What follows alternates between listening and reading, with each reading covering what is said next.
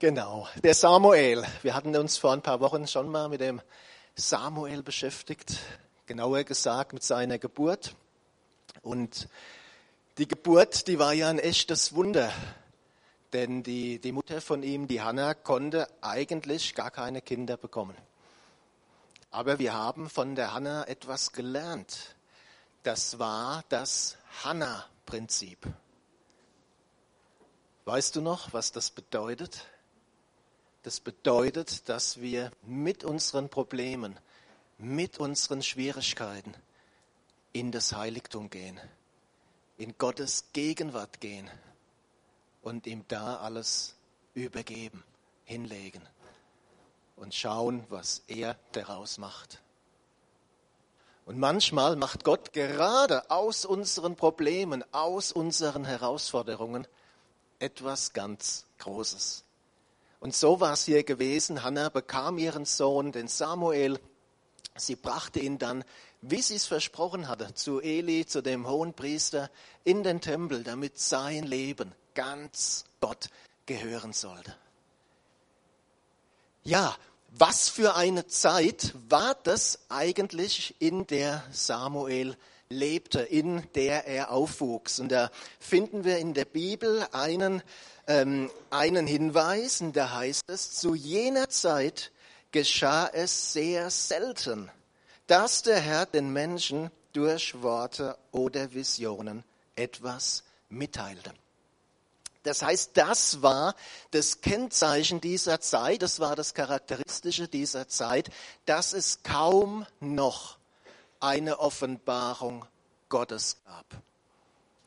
Und wisst ihr, wenn Gott nicht mehr redet in unserem Leben, in einer Gemeinde, in einer Nation, dann ist das nie gut. Im Buch der Sprüche heißt es, Sprüche 29, ein Volk ohne Vision geht zugrunde. Ein Volk ohne Vision geht zugrunde. interessante Aussage. Und Vielleicht kann das heute schon mal der erste Punkt sein, so zum Mitnehmen. Wenn wir merken, dass Gottes Reden in unserem Leben dünn geworden ist, dann gib dich damit nicht zufrieden, akzeptier das nicht, sondern streck dich danach aus, dass es wieder anders wird. Und schau, ob es auch vielleicht eine Ursache dafür gibt. Zur Zeit Samuel, da lag eine Ursache sehr nahe. Und das war das Verhalten der Priester. Die eigenen Söhne von Eli missbrauchten ihr Priesteramt. Sie kümmerten sich nicht um den Willen des Herrn und begnügten sich nicht mit dem, was den Priestern als Anteil am Opfer zusteht. Auf diese Weise luden die Söhne von Eli schwere Schuld auf sich. Sie beleidigten den Herrn, weil sie die Opfer nicht achteten, die ihm dargebracht wurden. Ja, die, die Priester, die bekamen einen Anteil von den Opfern. Ne, das war damals halt so für ihren Lebensunterhalt, so mit äh, Lastschriftverfahren, Daueraufträge, James. Ne, das war damals halt noch so erst in den Kinderschuhen. Also wurden die über die Opfer mit versorgt. Das war insoweit auch alles okay. Aber Gott hatte halt auch genau gesagt, wie das zu laufen hatte. Und das Problem hier war, dass diese beiden Söhne von Eli sich da ein Dreck drum gekümmert hatten, was Gott gesagt hatte. Die sagten, wir machen unsere eigenen Regeln. Und das ist nie eine gute Idee, wenn, wenn Gott irgendwas klar gesagt hat, zu denken, wir wüssten es besser. Und äh, die, die, die dümmste Idee eigentlich ist, das, was Gott gehört, ihm zu rauben. Und genau das haben die Priester gemacht. Diesen Anteil, der eigentlich für Gott war, haben sie für sich genommen. Absolut schlechte Idee, sowas zu machen. Ja. Jetzt haben wir heute, wir haben ja keine, keine Tieropfer mehr. Und es ist ja auch nicht so, wenn wir hier ein leckeres Essen haben, ne, wie letztes Mal Kuchenbuffet vom Andreas, dass dann ähm, Markus und Ersima sagen, Moment, ähm, und gehen erstmal mit dem Korb rum und, und nehmen sich dann, die, die gibt's ja auch nicht. Also was, was kann das äh, heute, was könnte das heute sein? Das könnte zum Beispiel sein, wenn wir die Ehre, die allein Gott gehört, für uns beanspruchen. Dann rauben wir ihm etwas, das ihm gehört. Es könnte sein, wenn wir in einem Dienst Menschen eher an uns binden, anstatt sie auf Gott hinzuweisen. Ja, und, und das haben die Priester hier gemacht. Die haben das, was eigentlich Gott gehört, ihm weggenommen. Das war das Umfeld, in dem der Samuel aufwuchs. Und manchmal, wenn wir die Bibel lesen, dann, dann machen wir das so mit so einem verklärten Blick, ja, denken, ach, war das alles da früher so schön und so toll. Da war gar nichts schön und gar nichts toll.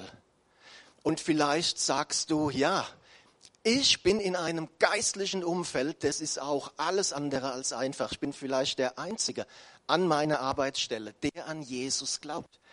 Ich bin vielleicht in meiner Schulklasse der Einzige, der gläubig ist. Vielleicht sogar in meiner Familie die einzige Person, die zu Jesus gefunden hat. Das ist mein geistliches Umfeld, total schwierig. Und wenn das so ist, herzlich willkommen. Genau so war es bei dem Samuel. Und genau in diese Situation hat Gott hineingesprochen, hat Gott hineingewirkt. Denn es ist Folgendes passiert. Eli war fast erblindet. Eines Nachts schlief er an seinem gewohnten Platz und auch Samuel schlief im Heiligtum, ganz in der Nähe der Bundeslade. Die Lampe im Heiligtum brannte noch. Da rief der Herr, Samuel. Ja, antwortete der Junge, lief schnell zu Eli und sagte, hier bin ich, du hast mich gerufen. Nein, sagte Eli, ich habe dich nicht gerufen, geh wieder schlafen. Samuel ging und legte sich wieder hin. Noch einmal rief der Herr, Samuel. Und wieder stand der Junge auf, ging zu Eli und sagte, hier bin ich, du hast mich gerufen. Aber Eli wiederholte, ich hab dich nicht gerufen, mein Junge, geh nur wieder schlafen. Samuel wusste noch nicht, dass es der Herr war, denn er hatte seine Stimme noch nie gehört.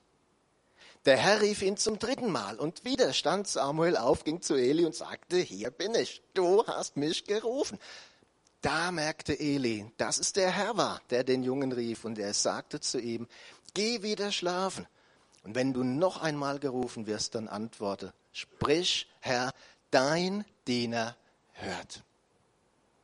Samuel ging, legte sich wieder hin. Da trat der Herr zu ihm und rief wie zuvor, Samuel. Samuel. Der Junge antwortete, sprich, dein Diener hört.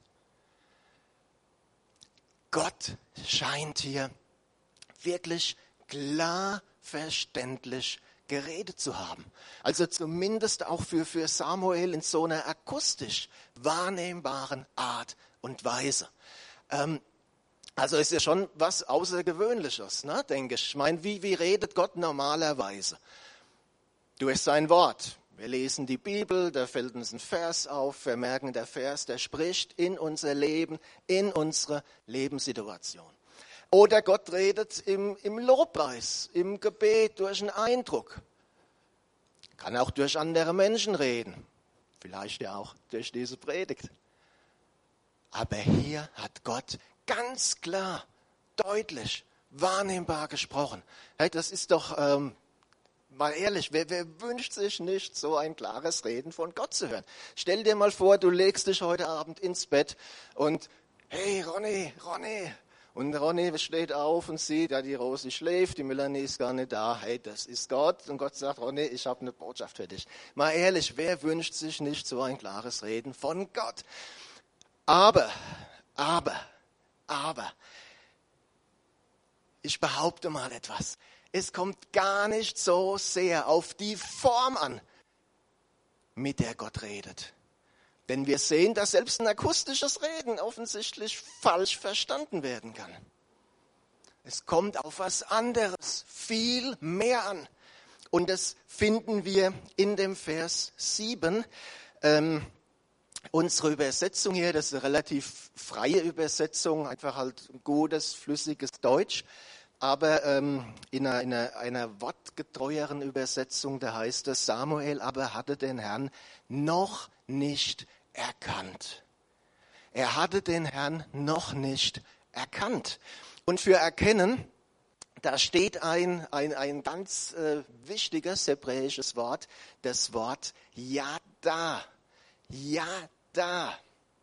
Und Yada, das bedeutet kennen, verstehen, aber meistens ein, ein Verstehen, das über ein intellektuelles Verstehen weit hinausgeht. Wir hatten bei der ersten Predigt über Samuel, da war mal ein Vers, da heißt es, Han Elkanah erkannte seine Frau. Was ist damit gemeint? Ist damit gemeint, dass das Elkanah gesagt hat, ah, das ist ja die Hannah, das gibt's ja nicht. Ja, glaubt das einer, dass das damit gemeint ist? Das heißt, die, die hatten äh, miteinander geschlafen, die waren in, intim miteinander. Das ist damit, das ist damit gemeint. Und da bekommen wir so ein Eindruck von, von dieser Idee hinter diesem Wort. Da geht es um ein Kennen, aber um ein intimes Kennen, um eine enge Gemeinschaft mit einer anderen Person oder eben hier mit Gott. Und das hatte Samuel noch gefehlt. Er hatte noch nicht diese enge Beziehung zu Gott. Und deswegen konnte er sein Reden nicht richtig einordnen verstehen. Und ich sage euch was, es wird bei uns nicht anders sein. Je enger unsere Gemeinschaft mit Gott ist, umso besser werden wir sein Reden hören, wahrnehmen und verstehen können. Gott sehnt sich nach Gemeinschaft mit uns. Das ist der Grund, warum Jesus Christus kam. Das ist der Grund, warum wir letzte Woche Ostern gefeiert haben. Gott möchte unsere Nähe. Und er bietet seine Gemeinschaft in und durch Jesus Christus uns an. Und er möchte das nicht nur einmal, wenn wir kommen und unser Leben ihm anvertrauen, uns für Jesus entscheiden. Ja, das ist, ist, ist wichtig, das ist die Grundlage von allem.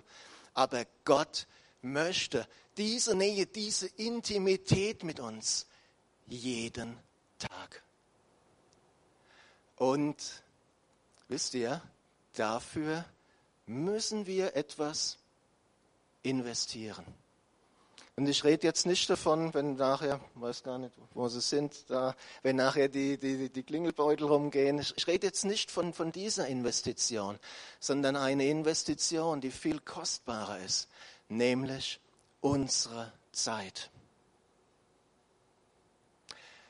Wir hatten am Montag, am Ostermontag gefrühstückt zusammen, war ja, war ja frei, war ja Feiertag und äh, ich hatte ziemlich viele Sachen draußen zu erledigen eigentlich. Ähm, an dem Samstag kam noch so ein kleiner Wasserrohrbruch, hat alles nicht so geklappt, wie ich mir es vorstellte, und da war noch ziemlich viel zu tun. Und das hatte ich so, also ich muss jetzt noch das machen, das, das, wenn alles gut läuft, noch das. Und äh, waren am Frühstücken, ich wollte dann aufstehen, okay, ich gehe mal raus. Und dieser Sitter sagte, Markus, hey, bleib mach mal ruhig, bleib doch mal noch ein bisschen hier, lass uns weiter zusammen frühstücken ess noch ein Brot. Ja. Und ich sage ganz ehrlich, das fiel mir erstmal ziemlich schwer. Äh, Gibt es hier irgendeinen Mann, der mich versteht? Danke. Und ich sage euch was, ich habe es gemacht, äh, noch ein Brot gegessen, wir haben noch länger gefrühstückt zusammen und es war richtig gut. Äh, die Ar Arbeit war danach auch noch da, aber wir haben Zeit investiert gemeinsam und das ist gut und das ist wichtig. Davon lebt eine Beziehung. Und mit unserer Beziehung zu Jesus ist es genauso. Wir müssen etwas investieren. In der Hauptsache unsere Zeit. Jesus war mal zu Besuch bei einer Familie und da waren zwei, zwei Frauen, zwei Schwestern, Martha und Maria. Die meisten kennen, kennen das. Und die, die Martha, die die war nur am, am Arbeiten für Jesus. Ja? Die hat äh, irgendwas gebacken wahrscheinlich, Kuchen gemacht, keine Ahnung. Und irgendwann äh, sagt sie zu ihm, hey Herr, ähm, wäre doch eigentlich mal gut, wenn mir meine Schwester, Klammer auf, das faule Stück, Klammer zu, auch mal etwas helfen würde. Und was sagt Jesus? Er sagt, Martha, Martha, du machst dir um so viele Dinge Gedanken und Sorgen. Letztlich ist nur eine Sache wichtig. Und das hat Maria, ja, nämlich die, die Nähe zu mir, die Intimität mit mir. Und ähm, ja, vielleicht auch so ein Punkt, wo können wir, wo wäre es gut, einfach mal wieder mehr Zeit mit Jesus zu verbringen, zu investieren. Und in seiner Gemeinschaft, in seiner Nähe wird er uns auch seine Geheimnisse mitteilen. So war es hier gewesen. Ja, endlich hatte Gott also wieder geredet. Endlich hatte Gott sich seinem Volk wieder offenbart. Da war nur ein ganz kleines Problem. Diese Botschaft, die Samuel bekam, das war keine Botschaft so, äh, hey, äh, alles super, ihr seid auf einem guten Weg, weiter so. Das war eine Botschaft des Gerichts über Eli und über seine Familie. Wir hatten gelesen vorhin, dass, dass diese beiden Söhne von Eli diese Opferregeln missachteten, Gottes klauten, was ihm gehörte. Äh, die Bibel sagt uns, dass sie mit, mit Frauen, die in diesem Tempelbezirk Dienst hatten, geschlafen haben. Und ja, und äh, schon vor dieser Botschaft durch Samuel hatte Gott einen anderen Propheten zu Eli gesandt. Wir, wir kennen nicht den Namen, aber es war, war auch eine, eine klare Botschaft. Und da schauen wir mal rein. Und dieser Prophet, der sagte zu Eli, warum tretet ihr jetzt meine Gebote mit Füßen und greift gierig nach den Opfergaben, die man für mich in den Tempel bringt? Und du, Eli, warum ehrst du deine Söhne mehr als mich? Warum duldest du, dass sie die fettesten und schönsten Fleischstücke der Opfertiere für sich nehmen, damit ihr alle euch damit mästen könnt? Wir lesen hier was sehr Interessantes und was sehr Wichtiges. Der Eli, der hat von den Opferstücken nichts genommen. Ja, der hat vielleicht nachher mitgegessen, da ist der, der, der Text nicht so äh, klar, nicht so eindeutig. Auf jeden Fall, er hat von den Opferstücken nichts genommen. Was die Söhne da getrieben hatten, hat ihm auch nicht gepasst. Ja, der, der hat mit ihnen geredet, hat gesagt, was ihr hier macht, ist falsch. Ihr versündigt euch an Gott. Hey, hey Leute, äh, absolut schlecht. Und trotzdem heißt es hier ihr. Ihr.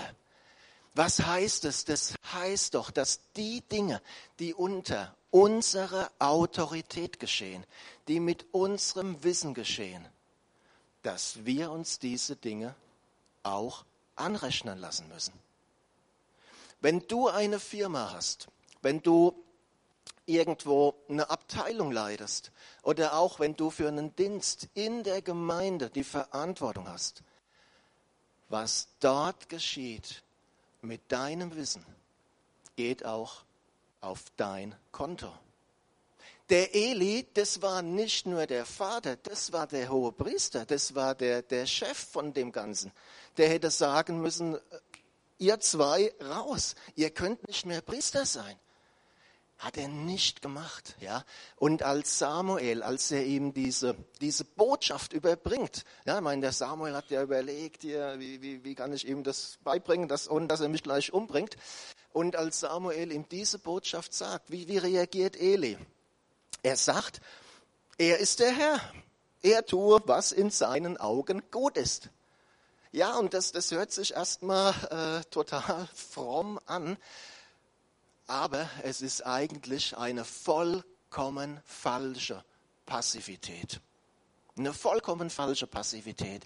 Wenn es darum geht, Sünde aus unserem Leben, aus unserem Verantwortungsbereich rauszuwerfen, dann können wir das nicht an, an Gott delegieren und sagen, hey, mach du mal, wie, wie, wie du denkst, ja, Das ist unsere, unsere Aufgabe.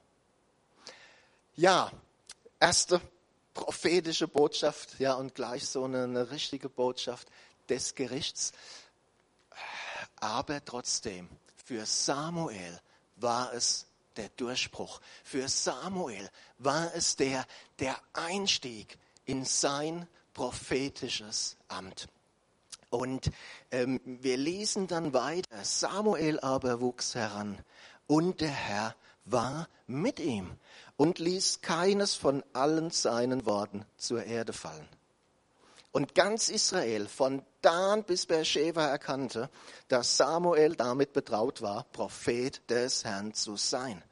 Und der Herr erschien weiterhin zu Silo, denn der Herr offenbarte sich Samuel zu Silo durch das Wort des Herrn. Und wisst ihr, ich glaube, was in diesen Versen steht, das gilt auch für uns.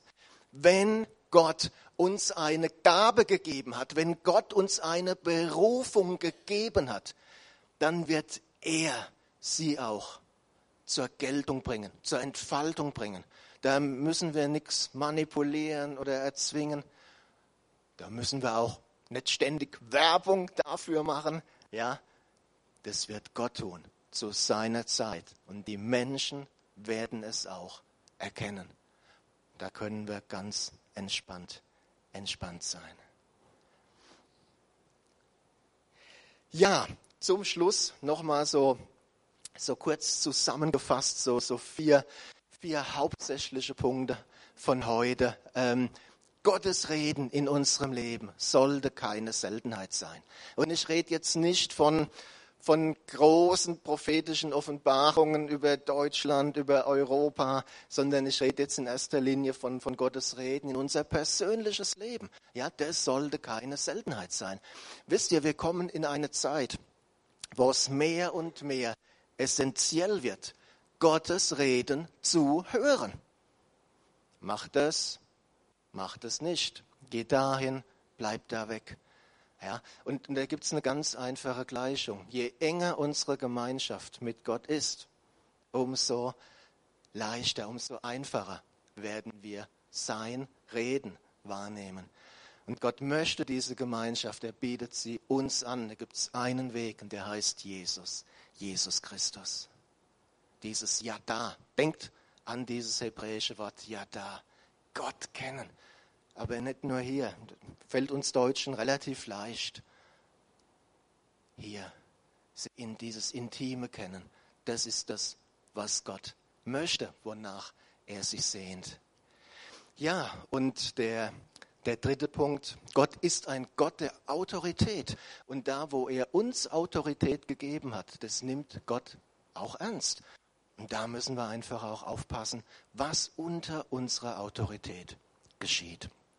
Der letzte Punkt, wir, wir sollen die Gaben gebrauchen, natürlich, wir dürfen da auch in einer guten Weise darauf hinweisen, aber es ist letztlich Gott, der unsere Gaben, der unsere Berufung zur Geltung und zur Entfaltung bringt.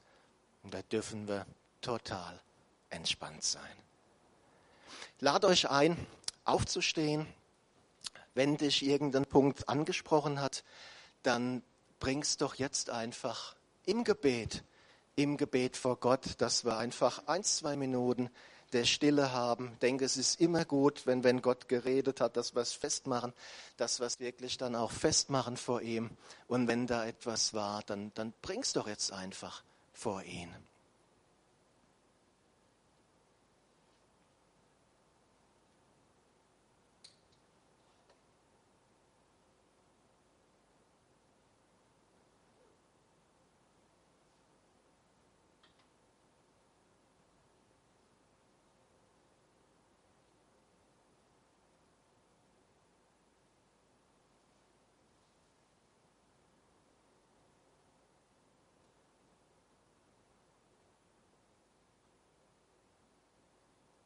Ja, Vater, ich danke dir, dass du ein Gott bist, der, der sich uns mitteilt, dass du ein Gott bist, der mit uns reden möchte, der mit seinen Kindern reden möchte. Wo gibt es einen Vater, der mit seinen Kindern nicht reden möchte? Und selbst wenn, Vater, du möchtest mit uns reden. Vater, es sind so viele Stimmen in der Welt. Vater, rede du lauter. Rede du immer lauter zu uns. Und danke, dass du diese Nähe möchtest, diese Gemeinschaft, diese Intimität, dass du dich freust über uns. Vater, und wir wollen in deiner Nähe sein, in Jesus, durch Jesus. Herr, und ich bitte dich einfach, wo, ja, Herr, wo vielleicht wie damals in Israel dein Reden selten geworden ist, Herr, dass so ein, so ein Samuel-Moment kommt, wo du dich neu wieder offenbarst, wo du dich neu wieder Menschen offenbarst, Herr, wo du neu wieder in das Leben jedes Einzelnen reinsprichst, Herr, wo du die Gemeinschaft mit dir erneuerst, wo du das anfachst, Herr, wie, wie wie, wie Asche, die von Kohlen geblasen wird. Herr, wo du einfach ein neues, ein neues Feuer schenkst. Herr, ich danke dir, dass du gute Pläne hast mit jedem Einzelnen. Herr, nicht jeder ist Prophet für Israel, aber hast mit jedem eine Geschichte, wie wir es vorhin von dem Rainer gehört haben. Herr, und ich segne jeden Einzelnen, dass er in das hineinkommt, was du für sein Leben hast. Herr, dass er in das hineintritt, dass er die Person wird, der Mann, die Frau, als die du ihn schon von Anbeginn der Welt siehst. Danke, Jesus. Amen. Amen.